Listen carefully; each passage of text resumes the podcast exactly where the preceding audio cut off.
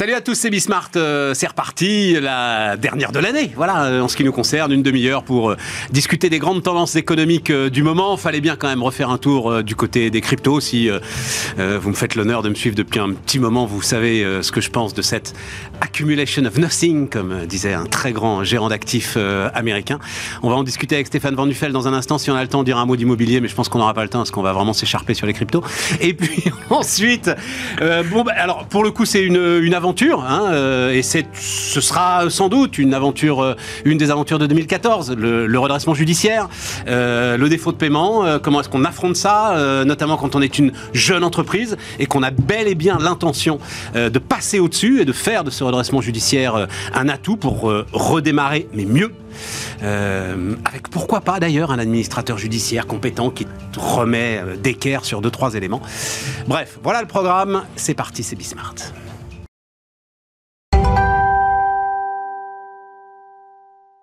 Donc, on démarre avec euh, Stéphane Van Salut Stéphane. Bonjour Stéphane. Donc, j'ai écrit Printemps des cryptos, puisque euh, il y avait eu l'hiver des cryptos qui était en gros l'année 2022. J'ai regardé, je fais un effort pour toi quand même, tu vois. Euh, donc là, on est sur un Bitcoin. Alors, je, connais que celui-là, hein, mais à 42 000 dollars à peu près. Et, et, et, un, un ce matin, ouais, enfin bon, bref, dans ces eaux-là. Euh, c'est en gros le cours avec lequel il avait démarré l'année 2022. Ouais avant donc de tomber à 16 000 dollars. Donc en gros, sur deux ans, tu as retrouvé à peu près euh, le, niveau que tu avais. Mais tu es encore 40% en dessous de son, maximum qui était 65 000 euh, dollars voilà. quelques mois avant. Voilà. voilà. Bon, euh, on a une idée d'ailleurs de enfin, la façon dont se comporte est-ce que toi, tu as une idée, on va pas parler euh, des gros investisseurs, de la façon dont se comportent ceux qui ont des bitcoins aujourd'hui? Est-ce que c'est une sorte de ticket de loto euh, Ah bon, j'ai gratté, j'ai perdu, euh, je jette Ou est-ce qu'on commence à avoir des stratégies de long terme avec cette bah, histoire en, fait, c'est tout le sujet de pourquoi on parle de crypto aujourd'hui. On s'était déjà vu, toi et moi, sur ce sujet-là, et on n'est pas forcément d'accord sur la vision, que ce soit bitcoin ou plus largement les actifs numériques. Ouais. C'est-à-dire les monnaies, les technologies et les services associés, parce qu'il y a trois grandes familles d'actifs numériques.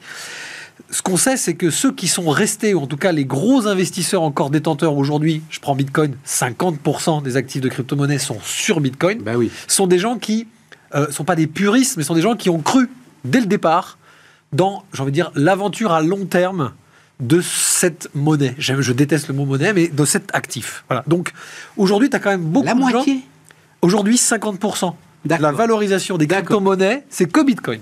Oui, oui, oui, mais ce que tu veux dire, c'est, tu m'as dit, la moitié de ceux qui déteignent, qui détiennent, pardon, euh, ces actifs, les détiennent depuis combien de temps? Sur le long terme Ah bah, je pense euh, avant 2017 et les premières grosses euh, fluctuations à la hausse, etc. Ah oui, oui, oui, oui, oui. C'est, je suis quasi sûr de ça. Maintenant, en volume... Les gars qui ont acheté, j'en connais moi, deux, trois, qui, je pense qu'ils me mentent. Voilà.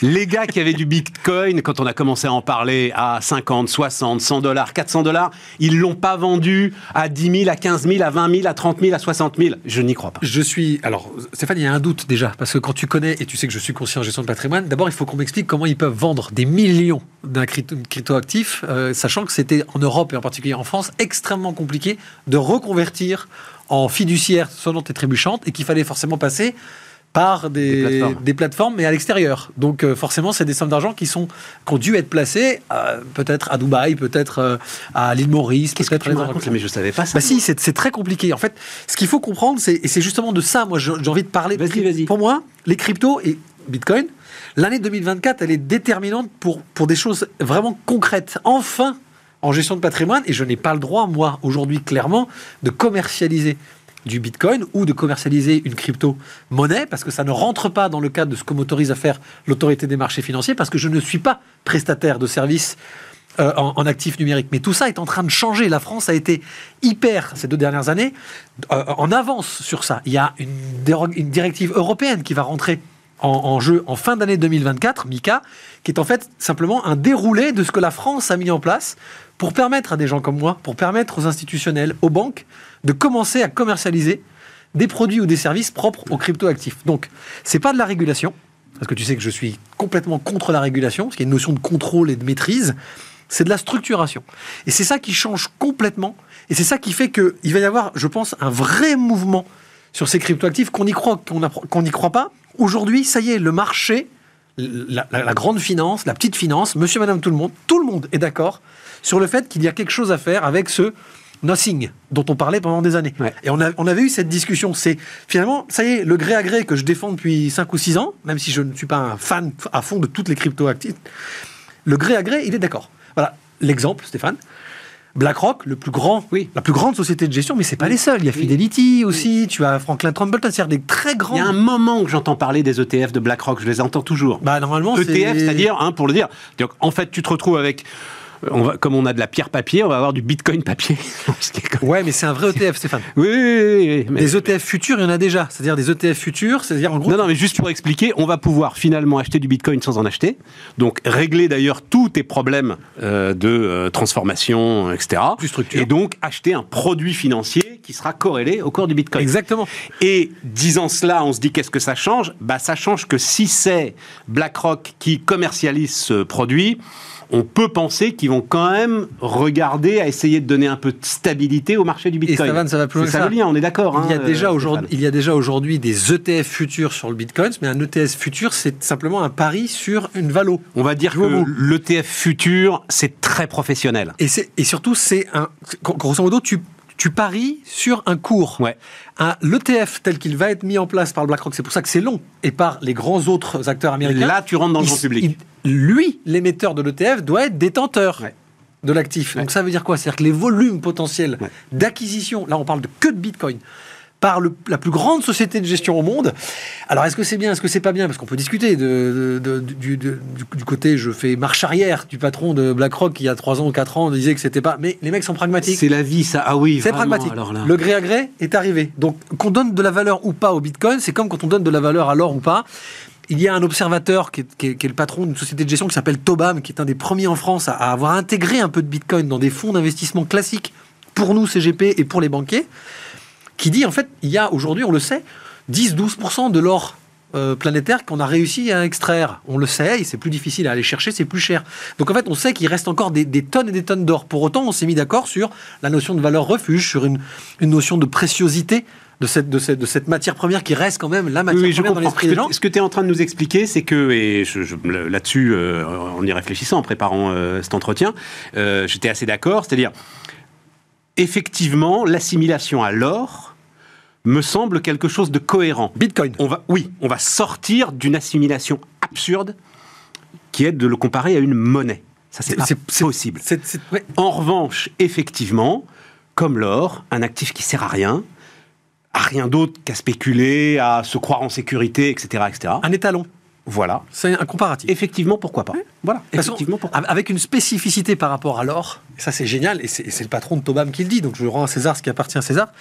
Il dit quand vous achetez un bitcoin, c'est plus proche d'un Picasso que d'un lingot d'or. Parce que des lingots d'or, on peut en trouver d'autres, on peut en fondre d'autres. On sait que bitcoin, au 21e million, c'est fini. Donc en fait, c'est comme quand Picasso meurt, il n'y aura pas d'autres Picasso. Là, mon ami, je vais te dire, c'est un actif technologique. Non, non, mais là, on rentre dans le cœur de notre sujet. C'est un actif technologique. Et il y a quand même une formidable arrogance de notre temps que de penser que cet actif technologique va résister au progrès technique. Oui, pourquoi pas? Le jour où un ordinateur, quel qu'il soit, craque l'intelligence artificielle, craque le programme Bitcoin, qu'est-ce qui se passe? C'est possible. D'où accumulation of nothing, tu vois. Mais avec de l'or, tu as au moins des bijoux. C'est pour ça qu'en fait, quand, quand on, quand on fait comme ça une pastille sur des cryptos, et, je ne suis pas un, fan de la première heure des cryptos parce que j'ai eu, et tu le sais, avec mon associé historique, un grand débat. Lui était pour la décentralisation, il croyait dans la dérégulation de tous ces cryptoactifs pour des questions de frais bancaires où ça suffisait, de traçabilité, etc. Moi, je lui ai toujours. Ah bah c'est l'origine philosophique du. Philosophique. Absolument. Et ça, c'est une discussion passionnante. Moi, aujourd'hui, ce que je défends, c'est que il ne faut surtout pas que ces cryptoactifs rentrent dans, je veux dire, un système 2.0, mais soit bien les, les moteurs de ce web 3.0, c'est-à-dire l'intelligence artificielle, etc.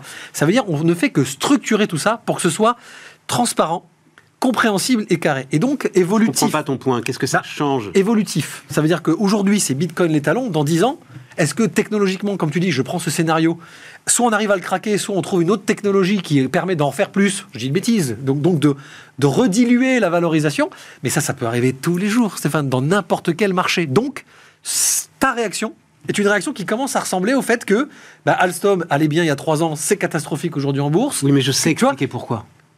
Alstom? Oui. Je sais expliquer pourquoi. Euh, oui. Je sais, je Toi. sais détailler Stéphane, ce qui s'est passé du côté d'Alstom. Voilà. Non, non, mais l'actionnaire d'Alstom, celui qui a acheté des actions Alstom, après, s'il n'est pas au courant qu'il avait des actions Alstom, peu importe, son gestionnaire de patrimoine euh, ou son banquier savent ce qui s'est passé. C'est très intéressant. Et sachant ce qui s'est passé, peut continuer d'ailleurs. Personnellement, c'est ce que je vous conseillerais de faire, à acheter du Alstom Bah, à la baisse, à la Ah, caisse, bah, surtout à la là. casse et à Ouais. moyenner à la baisse. Bon.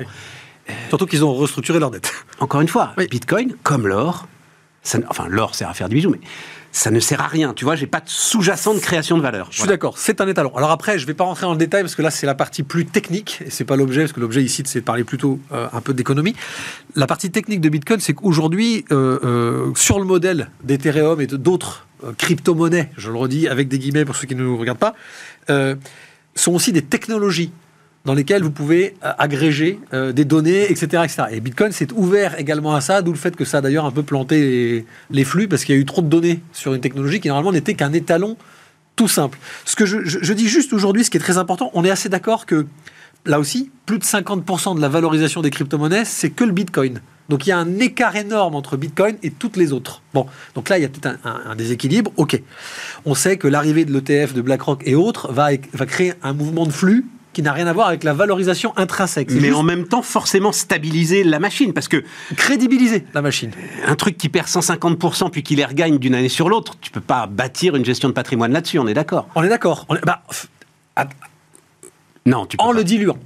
En le diluant. Oui, oui, mais En le diluant. bah, D'accord, en en le oui, oui, bah, en, le, en le diluant. Mais non, mais je veux dire, à un moment donné. donc on revient au jeton de casino. Non, mais je veux dire, pourquoi. euh, Vas-y, vas-y, continue ton propos. Donc, effectivement, cet Voilà. ETF va stabiliser sans doute cette grosse machine. En tout cas, BlackRock y aura intérêt à stabiliser cette machine, Tout à fait. Ensuite, amener des flux amener des flux importants. et donner un peu de et sécurité des à ce flux moment-là. à crédibles. l'épargnant. C'est-à-dire que là, on a des flux de grands institutionnels dans un cadre, je ne le redis pas, régulé, mais réglementaire, donc Ouais. structuré, Oui, oui. extrêmement propre. En France, vous avez- tu as l'ADAN, qui est l'association pour le développement des actifs numériques, qui a été lancée il y a trois ans. C'est une fédération professionnelle. C'est génial ce qu'ils font, parce qu'en fait, ils vont pas jusqu'à dire on va casser complètement cet état d'esprit nouvelle génération, parce que ce sont nos enfants hein, qui s'intéressent en, en vrai à ces actifs-là. En vrai, la, c'est la next generation. Euh, Ils s'y intéressent pour jouer.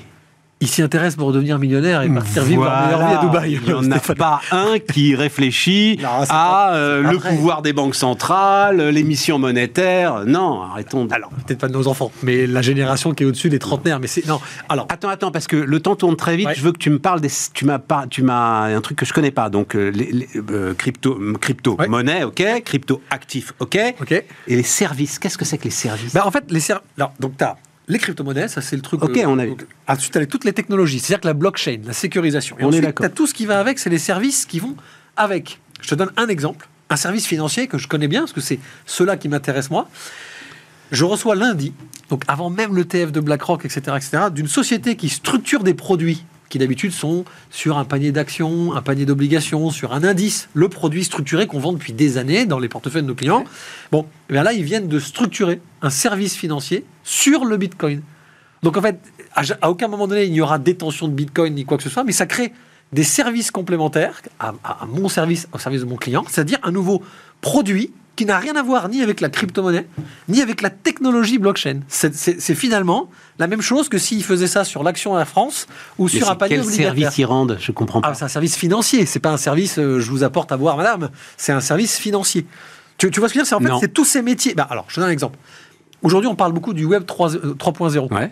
Le Web 3.0, on parle- Blockchain, tout ça, on machin, identité blockchain, on blablabla. intelligence artificielle. Ouais. Et donc, bah, aujourd'hui, euh, l'arrivée de BlackRock, l'arrivée des grands financiers, l'arrivée des banques crée en fait tout un tas de services financiers complémentaires, qu'on peut appeler des produits, si tu préfères, euh, de produits financiers. D'accord. Mais Ce que tu veux pas- dire, il va, ça va être un nouvel intermédiaire finalement. Une- Si je veux aller vers le TF de BlackRock, je vais passer par ces gens-là. Ce sera plus simple pour moi qui suis en France c'est- un nouveau service de technologie. Ok. C'est un nouveau service de technologie. L'autre euh, service que tu peux avoir, c'est la cybersécurité. T'as besoin de ces gens-là, toi? Tu sais très bien comment ça marche. T'as besoin de ces gens-là? Ah bah moi je ne structure pas de produits, je Ouais. suis médecin et pharmacien, Ouais, monsieur. Soumier. Je ne suis pas un laboratoire pharmaceutique moi. D'accord. Comme ça je garde mon indépendance. Ok, ok. Parce que si je commence à fabriquer vos produits, et ma maison mère le fait, je, je- je garde moi chez Net Investissement justement cette notion d'architecture ouverte, sinon Sinon, conflit d'intérêt permanent. Bah, conflit d'intérêt, ça me dérangerait pas d'être transparent avec mon client, mais c'est interne à moi. Je vais avoir tendance forcément à préférer mon médicament que celui du concurrent, et, et on ne peut pas leur en vouloir pour de très très bonnes raisons. D'abord parce que j'y crois. Ok. Voilà. Donc très important cette année 2024. Il y a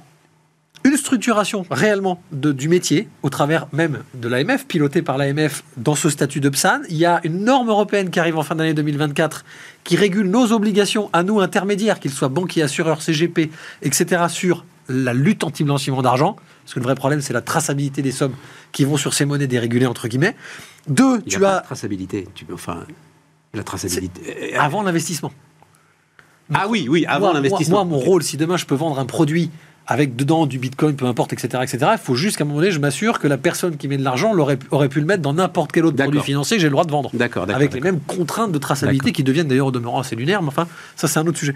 Deux, il y a ces volumes énormes d'institutionnels qui arrivent et ça va créer un flux financier. Et puis ensuite, en avril, je rentre pas dans le détail, tu sais, tous les 4 ans, euh, Bitcoin distribue, enfin, il y a une distribution aux mineurs de Bitcoin de Bitcoin pour les encourager à aller chercher les derniers, qui en général ben, réduit encore plus le nombre de Bitcoin disponibles, puisqu'on ça divise par deux, quelque part, le volume réel de ce qui reste à, à miner. Et donc, plus on approche des 21 millions, théoriquement, plus il y a des risques. Les trois dernières fois, il y a toujours eu un effet marché très positif dans les semaines qui ont suivi. Donc, 2024, c'est une année où théoriquement, cette crypto-monnaie, ce crypto-actif, cet étalon, on dit ce qu'on veut.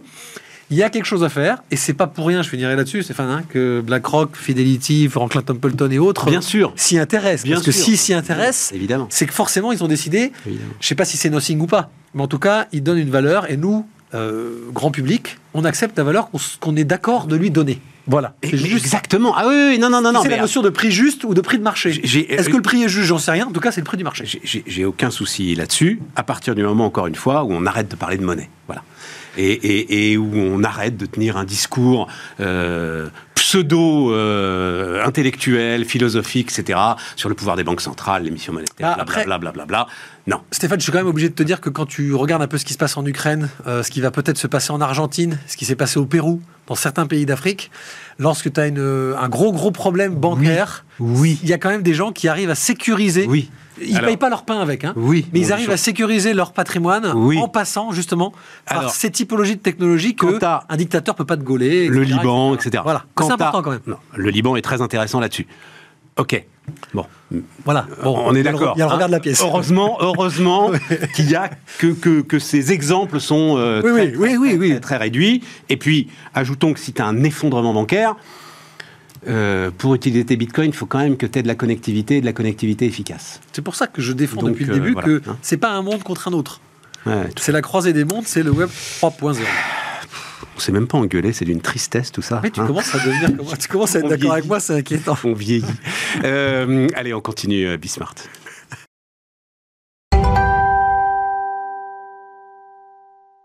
Et on repart, on repart avec euh, Vincent Moindreau. Salut euh, Vincent. Bonjour Stéphane. le patron de Carlili. Donc j'ai mis euh, affronter le redressement. En fait, c'est un post LinkedIn qui m'a intéressé.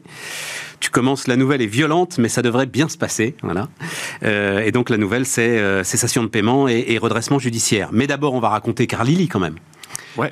Tu es l'un de ces acteurs qui essaye de craquer ce modèle de la location de voiture. Oui, néo-loueur. Modèle épouvantable. C'est toi qui le dis. oui, épouvantable. Je, je suis parisien banlieusard, mais bon Dieu, pourquoi est-ce que j'ai encore une voiture? Bah, J'ai une voiture parce que vous n'arrivez pas à craquer ce modèle de la location de voiture alors que, bon Dieu, elle dort dans le garage la moitié du temps. Qu'est-ce que je dis la moitié du temps? Bah, faut nous essayer Stéphane. hein. Ouais. Mais vraiment. hein. Mm. Donc nous, ouais, c'est néo-loueur 100% digital, pas d'agence. Le véhicule, il est sur un parking. Quand tu commandes sur Internet, donc tu choisis ton véhicule, les options que tu veux, tu dis à quel endroit tu en as besoin. Et le véhicule t'est livré par un de nos. Ouais. Voilà, donc c'est le démarrage de l'expérience. C'est des indépendants, les gars. hein. Ouais, c'est des indépendants. Exactement. C'est des indépendants qui font, ils font ça, parce que ça m'a intéressé, ça, j'ai découvert ça, et je me dis, en fait, tu une espèce de profession là, qui peut commencer à naître, où euh, ils transportent un peu de voitures Carlili, puis après, euh, il va faire deux, trois livraisons Uber, et puis après, euh, il va travailler deux heures dans un call center, enfin... euh, Exactement. Ce sont ces profils-là, parce que Ouais. j'imagine qu'aller euh, apporter une voiture à domicile chez un de tes clients, ça fait pas la journée non plus. Alors, si, ils peuvent enchaîner quand même. Ils on peuvent essaie enchaîner. de faire en sorte qu'ils enchaînent. Bah, si tu veux, on a des livraisons qui, va- qui sont sur des créneaux horaires différents. Ouais. Donc, ils peuvent enchaîner de faire une livraison. Ensuite, ils reprennent un transport en commun. Ils vont livrer notre voiture ou en récupérer une parce que tu as un client qui rentre et ainsi de suite. On essaie de faire en sorte justement qu'ils enchaînent au maximum. Ok. Et puis, euh, explication des gravures d'ailleurs. Hein. Ils se contentent pas, euh, d'après ce que j'ai vu, de, de- de t'apporter la voiture à domicile, ce qui est déjà formidable et ce qui est déjà euh, la clé effectivement pour qu'on se mette à louer des voitures. Mais euh, ils, te, ils te renseignent un petit peu sur la façon dont elles fonctionnent. Ouais, ce que tu dis, c'est c'est le, la notion de service client en fait, Ouais. qui est hyper important pour notre communauté de clients. Euh, nous, on leur, ils ont toujours des solutions d'autres euh, prestataires ou d'autres, concurrents qui proposent typiquement euh, du car sharing, donc des, des véhicules que tu peux ouvrir avec ton smartphone.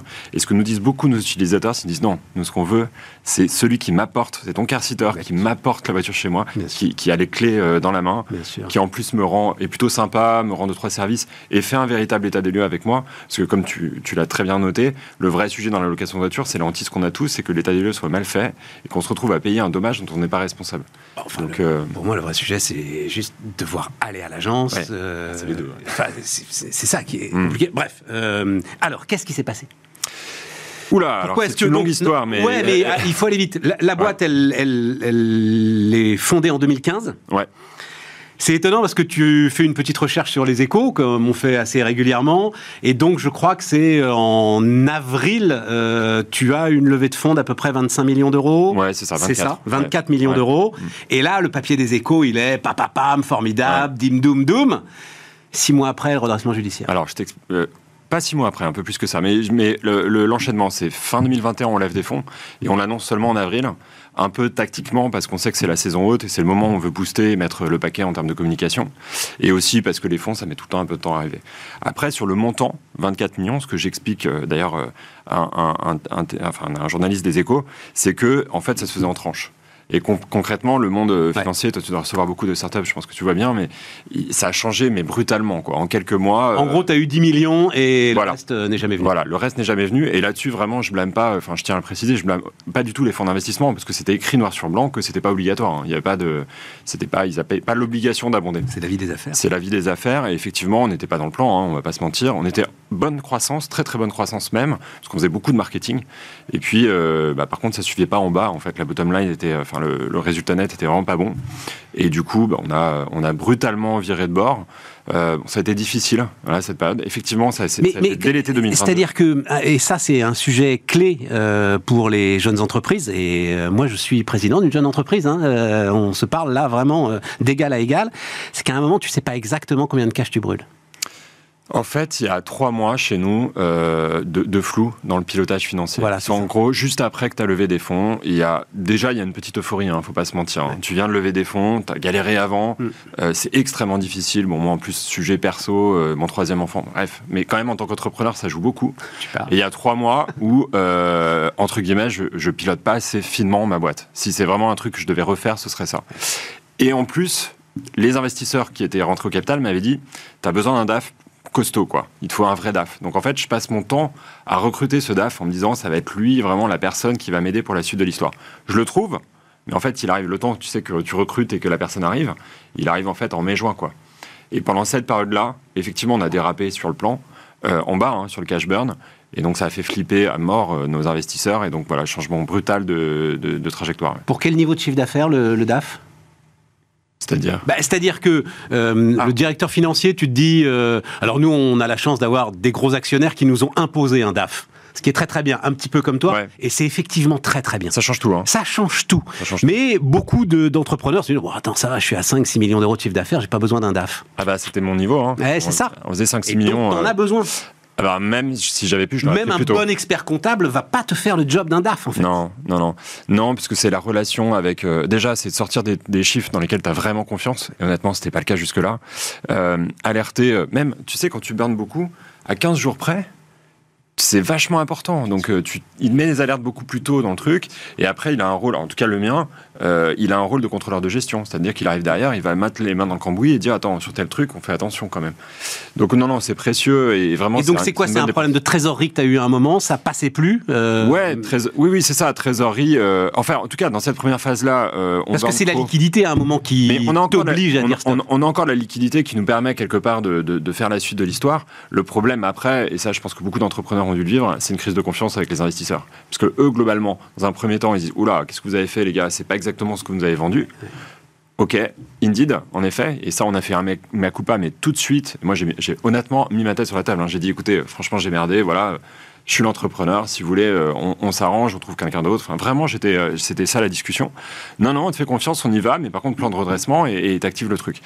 Et là, en fait, vraiment, on s'entendait C'est plus. eux, quoi. attends, attends, c'est les investisseurs qui t'ont conseillé en fait d'aller euh, devant le tribunal de, Non, alors ça c'est la première étape de, Carly, c'est plutôt l'été 2022. Nous on va en, en redressement euh, en, septembre euh, 2023. Donc euh, en octobre 2023. pardon. octobre 2023. Plus d'un an après. Mais déjà dans cette phase-là, on a fait énormément de travail de, euh, de redresser, euh, enfin de, de faire que l'entreprise se dirige vers la profitabilité. On a fermé une ville, euh, on a réduit la taille de la flotte, on a baissé sur, on a travaillé sur les coûts moyens de livraison, euh, non pas la rémunération moyenne des car mais plutôt les coûts moyens, c'est-à-dire mieux travailler justement sur cette logistique pour que ça nous coûte moins cher. Euh, on a travaillé sur notre panier moyen qu'on a augmenté. On a fait un très très gros travail, mais qui n'est pas allé jusqu'au bout en fait. Et quand je te disais crise de confiance, c'est qu'en fait pour y arriver aller au bout, on- franchement on y serait arrivé. Il aurait fallu lever. Mais il aurait fallu qu'on bridge avec les investisseurs et en fait euh, ils nous ont lâché à la dernière minute. quoi. Alors là, tu dis euh, donc un redressement judiciaire sert à se redresser. Bravo pour la formule. Et tu rends hommage à ton administrateur judiciaire. Bah, oui, parce qu'en fait, ce que j'explique, c'est que moi, moi ma- les- tous les gens me disent oh, c'est horrible ce Ouais. que tu traverses, Ouais. c'est tellement dur. Je dis bah, oui, c'est dur, mais en vrai, c'était beaucoup plus dur l'année d'avant. Parce que quand tu es en crise de confiance avec tes investisseurs, quand ton équipe comprend pas, parce que c'est comme ça, que tu as l'impression que tu as levé 24 millions que tout, et que tu leur dis non, en fait, là, on va devoir licencier, se séparer de certaines personnes, tu as une crise de confiance aussi en interne avec ton équipe. Donc en fait, tu es tout seul. quoi. Là, tu es vraiment tout seul. Par contre, le jour où tu arrives au tribunal de commerce et tu dis un peu, tu as la défaite, quoi, c'est dépôt de bilan. Tu dis, bah voilà, je vous présente mon bilan, ok, euh, j'ai merdé, machin. Mais en fait, tu as des gens dont c'est le métier derrière. Tu as un administrateur dont, dont le job est de copiloter la boîte à tes côtés. Si tu t'entends bien avec lui, je pense que tu peux, ça peut mal se passer, mais nous, ça se passait très bien. Cabinet FHB, euh, je fais un peu de pub. Vas-y, vas-y, vas-y, vas-y. c'est- Théophile Fornaciari, c'est ça se passait super bien. Et, et, et, euh, et en fait, du jour au lendemain, tu as un bon DAF. Donc lui, il fait toute la. On- je peux lui rendre hommage, toute la paperasse, parce qu'il y a beaucoup d'administratifs quand tu es en redressement. Tu dois faire valider toutes les dépenses par ton administrateur. Donc c'est un très gros travail. T'as un bon DAF, Et- t'as une et- sorte de coach, mentor, Et etc. un- voilà, et t'as euh, tout un truc entrepreneur à de côté de toi, toi. euh, de gens qui, euh, bah, pour moi, devraient être. Pardon, mais le rôle des, des fonds d'investissement, hein, qui n'ont pas su jouer pour moi pendant cette période-là, qui sont derrière toi, qui te revoient tous les mois, qui, qui pilotent avec toi la boîte, qui regardent où est-ce que tu vas et qui décident en fait sur les différents scénarios, c'est-à-dire reprise ou euh, redressement total de l'activité. Ça veut dire, Vincent, qu'il aurait peut-être même fallu y aller plus tôt? C'est c'est pas C'est le message hein, qu'envoient les tribunaux de commerce. Patrick Ouais. Sayer, le nouveau président du tribunal de commerce, il viendra nous voir de Paris, Ouais. qui est d'ailleurs, alors, pour le coup, investisseur. Il viendra nous voir euh, l'année prochaine. C'est le message qu'ils envoient. Moi, je suis assez d'accord avec toi. Je Ouais, pense qu'il faut y aller. On y est presque allé un peu tard, en effet. Nous, on a tenté une conciliation avant, qui est un peu la, la- la phase juste Ouais, avant le redressement ouais. judiciaire. Il y a une honte des entrepreneurs à dire le dépôt de bilan, c'est un mot qui, qui fait. Enfin, qui fait honte en fait aux entrepreneurs. Et en vrai, c'est- plutôt là où tu trouves des solutions quand vraiment tu sais que ça va pas et que il n'y a pas de trésorerie, que tu vas pas lever des fonds facilement. Donc moi, je conseille d'y aller. Et puis surtout, tu plus ton passif à rembourser. Donc c'est dur pour les créanciers qui sont historiquement euh, peut-être euh, à qui tu dois de l'argent, mais au moins ils arrêtent de te courir après, hein, parce que littéralement tu dois de l'argent à beaucoup de personnes, c'est comme ça. Et puis tes, tes actionnaires aussi. Tes actionnaires, alors moi j'ai des actionnaires qui étaient aussi créanciers, donc c'est très, très compliqué, mais tes actionnaires. Non, c'est bien. euh, C'est bien, ils ont pris le risque. Oui, Oui. mais, mais du coup, Oui, tes actionnaires euh, arrêtent de t'embêter, de, de te mettre la pression, et, et du coup, tu te retrouves avec des gens qui sont globalement plutôt bienveillants, euh, alors durs mais bienveillants, et qui t'accompagnent dans- de- pour la suite de l'histoire. quoi. Voilà. Bon, bah c'est top. Et donc maintenant, on peut dire, parce que euh, tu as acheté une flotte de Tesla, c'est ça hein, Ouais. euh, le sujet Ouais. Ce qui t'a peut-être coûté un peu cher d'ailleurs. euh, Bah, c'est une grosse partie des 10 millions que tu citais. hein. Voilà, c'est Ouais. une grosse partie des 10 millions. Sauf que quand même, si vous voulez faire un petit test en Tesla, est-ce que ça peut servir à ça aussi, tu vois, euh, aujourd'hui être... Ben voilà, on va louer une voiture Ah oui, pour, pour tester. Juste pour se balader. Ouais, bien sûr. bah, on a plein de clients qui font ça, qui essayent d'ailleurs, c'est une super bagnole. hein. oui, Fait la pub. visiblement, il semble, il semble, il semble. Donc, euh, ouais, t'as raison, tu peux Bon. tester la Tesla. Super. Bravo Vincent. Merci. Euh, échéance? En quelques Ouais, secondes c'est dans tout début janvier, on va savoir un peu pour la suite, ouais. D'accord. Ouais. Bon, ben, on se reparle à ce moment-là, hein, on se tient au courant. Bah, avec euh, ça m'intéresse. Ouais, ouais, Ouais. bah ouais, ça m'intéresse. J'ai envie de savoir euh, comment tout ça a évolué. Et puis, euh, merci d'être venu euh, avec cette, cette spontanéité, cette fraîcheur et cette simplicité, parce que je pense que, puisque c'est la dernière de l'année, ça va être évidemment l'une des histoires de l'année 2024. Euh, et donc, voilà, Patrick Sayer viendra nous en parler. Et il faut affronter ce redressement, hein, c'est le titre que j'ai choisi, sans peur, quoi. Mais j'ai l'impression que tu le fais avec beaucoup de détermination. Merci beaucoup. C'était donc Bismart, et puis euh, bah, on se retrouve oula, dès le début de l'année prochaine, hein, euh, dès le début janvier. À bientôt et joyeuses fêtes.